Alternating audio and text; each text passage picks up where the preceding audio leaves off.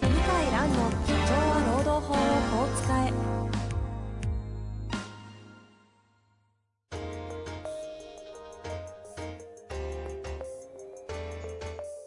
法律の下で展開されるビジネスの世界ポッドキャスト「社長は労働法をこう使えは」弁護士の向井蘭が経営者の立場に立って経営者が知っておくべき労働法の基礎だけでなくビジネスに関する法律の問題を分かりやすく解説します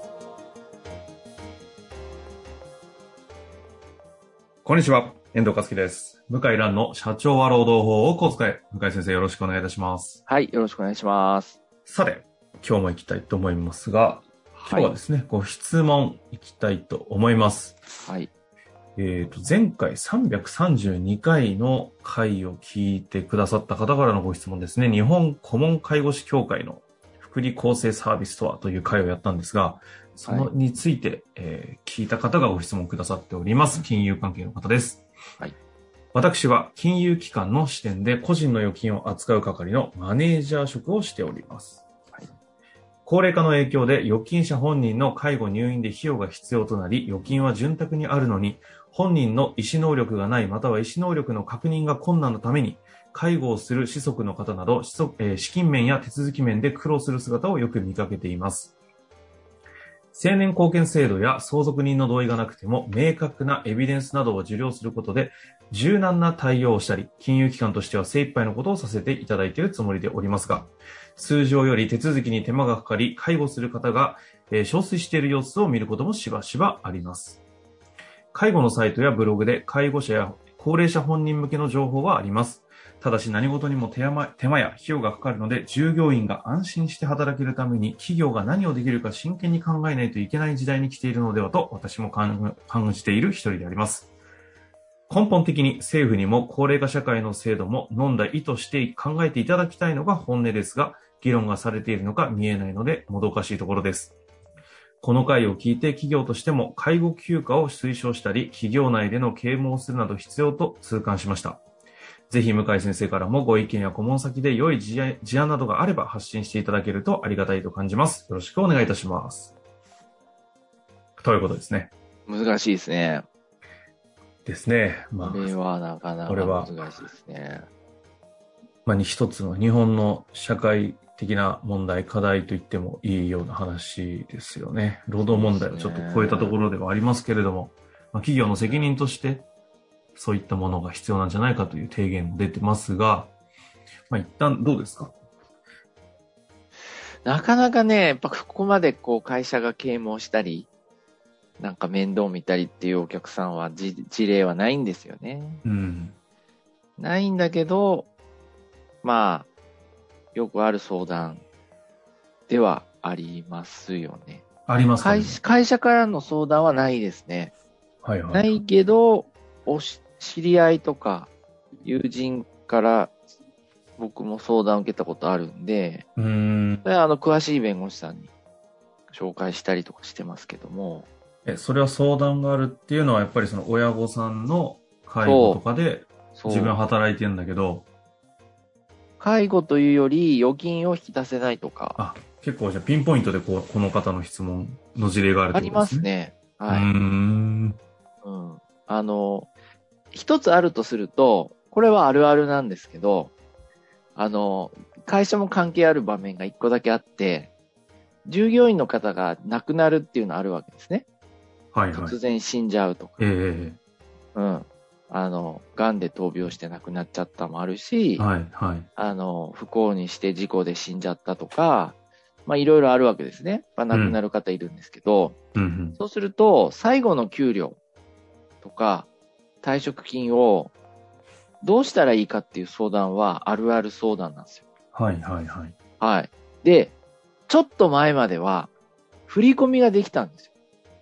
ほう。ああの、例えば向井蘭が死んだら、向井蘭って口座から引き出しはできなくなるんだけど、死亡届が出ると銀行に、うんうんうんうん。その、振り込みはできたんですよなるほど。実は。うんあの、引き出しはできないけど、お金を入れるのはできたんです。なるほど。なるほど。なんで会社としてはそこの口座に入れれば終わりだったんですけど、うん。なんと最近はですね、銀行の扱い変わりまして、この2、3年。振り込みできないんですよ。へへえ。全部ロックしちゃうんですよ。へえ。いや、これが困っちゃってね。え、これちなみに、な、何をもって、その金融機関のルール変わったわか背りませ景っんていうのはあるんですかわかわかんないんですね。まあトラブルに巻き込まれたくないんでしょうね、銀行はね。はいはいはい。うん。なるほど。そその場合っていうのは、あの、遺産分割がまとまるまでは、口座がロックできないんですよ。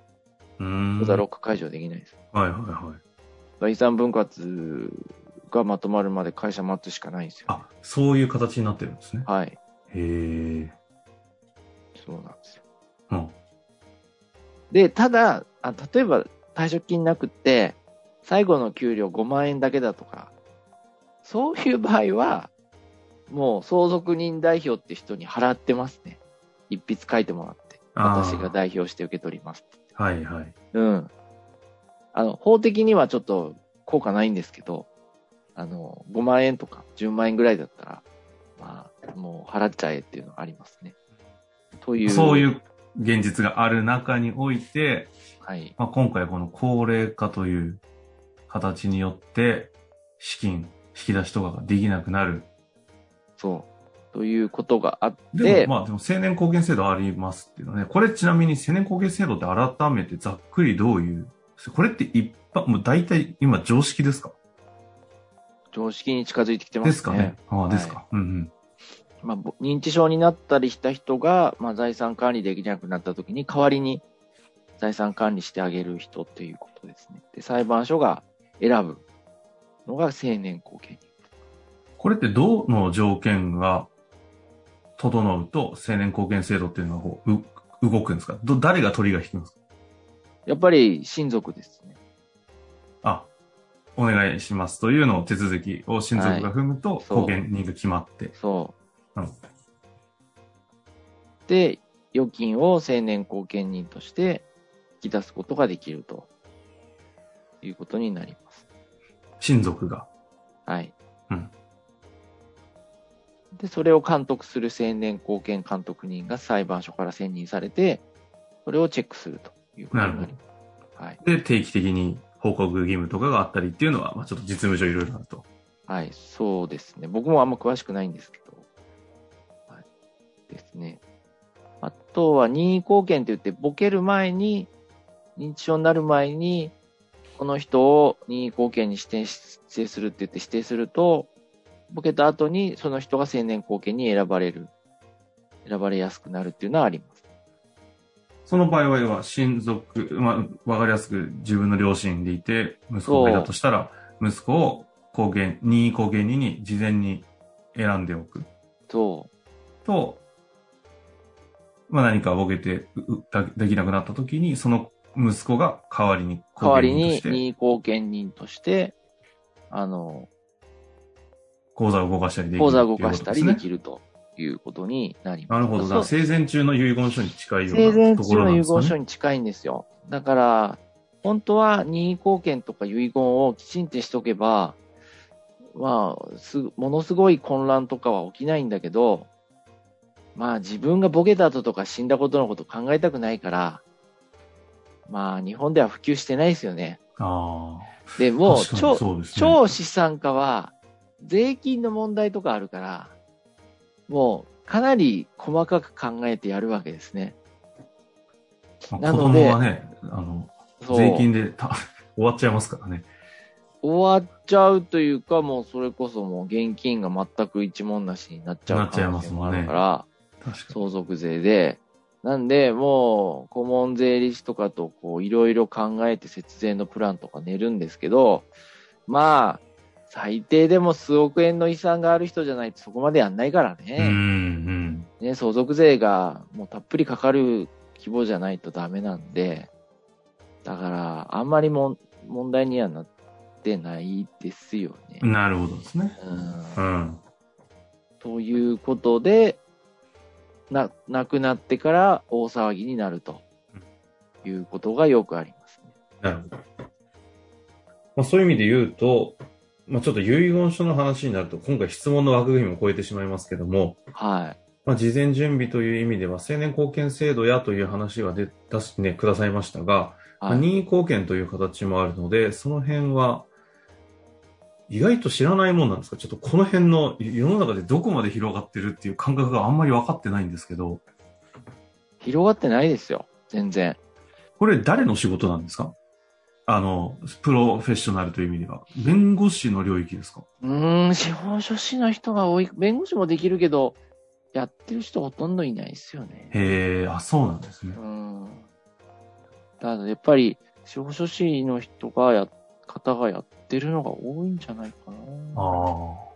うん。と思いましたね。なるほど。はい。ですね。ですかね。ですね。はい。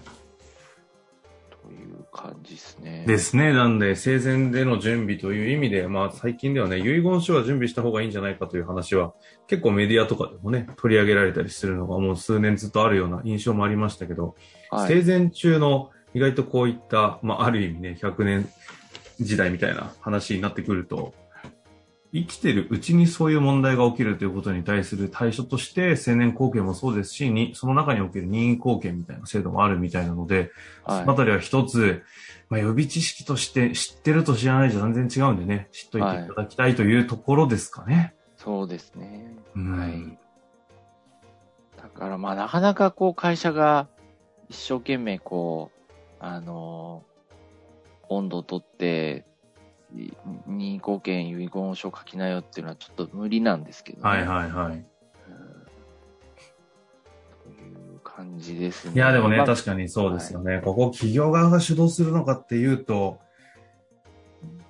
き企業に求めるね、価値が何なのかっていう話もまたずれてきそうな気もしますが。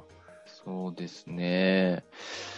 最後の振り込みは結構揉めるっていうのはありますね。あ、それはあれですか労働問題的にもよくある話なんですか、ありますね。はい。うん最後の振り込み。最後の振り込みはい。